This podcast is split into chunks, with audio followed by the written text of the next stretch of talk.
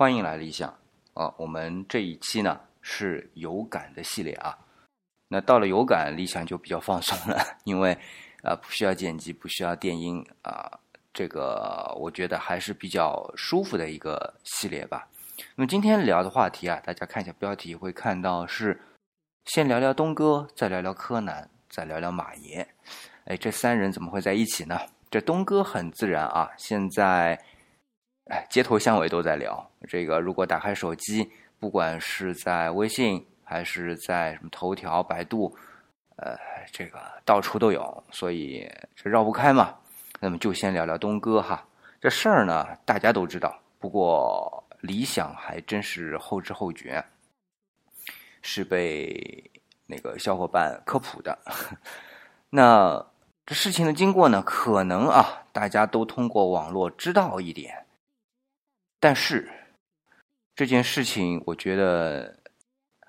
有趣的一点还是王思聪说的那一句：“就是奶茶妹妹变成抹茶妹妹了。” 嗯，好吧，东哥就说到这儿啊，开玩笑啊。这个为什么我说东哥的事儿就说到这儿呢？那就真得引起引出另外一个人，就是柯南。就我们都说的真相只有一个，不是我们都说的，这是柯南说的。但问题是像。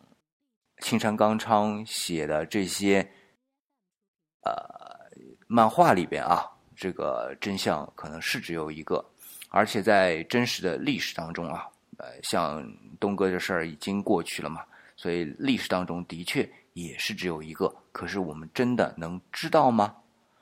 所以柯南这种能力啊，通过各种细节来推理，是无限的接近于真相。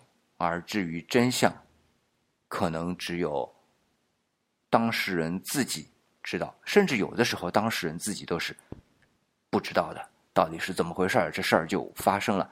他要表述的也是他自己经历的那一部分，而整个事件的真相可能永远都不一定能够被组合成一个完整的画面。啊，好吧。那讲到真相，就讲到马爷啊，这马未都，呃，如果看过《官府都督》啊，知道他前面有一句话叫做“历史没有真相，只残存一个道理”。那跟柯南说的真相只有一个，还是不一样的啊。按马爷的说法，就是没有真相，那就可能跟我刚才说的一样，就是事实上它存在一个曾经发生过的。整件事情的概况，但是对于每一个人来说，只是像盲人摸象中间的一个局部，并不能一个人来表示整件事情的中呃的真相的图像吧。那么后人如果根据前面啊各个人、各个事件、各个一些线索组合起来的，他只能是通过这一个人的了解的那个真相。而不是这个事件的真正的真相。那为什么马爷就说还残存一个道理呢？就是这件事情发生了，每个人理解终究有个道理，啊，终究有个发展的逻辑。到今天我们看到他所，呃，就是这件事情发展之后，对于今天的这些影响，啊，这些涟漪，那这就是所谓的道理。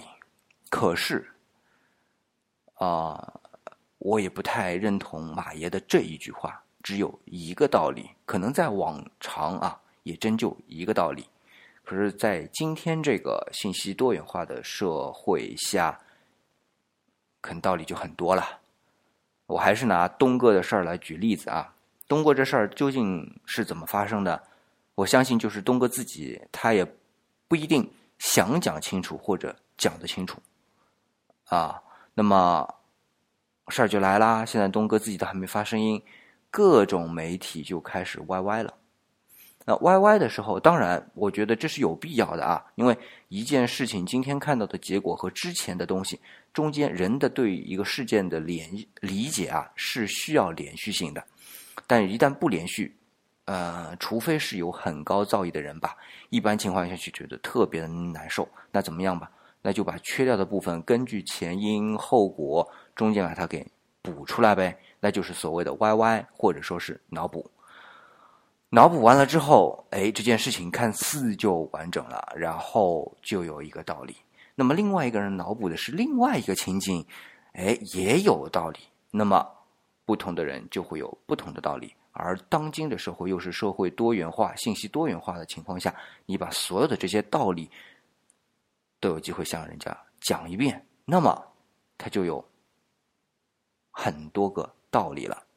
所以把这件事儿啊，我们回头说一下啊。按马爷的说法，就是真相历史没有真相，残存一个道理；而我理想补充说是历史没有真相，可以残存很多道理。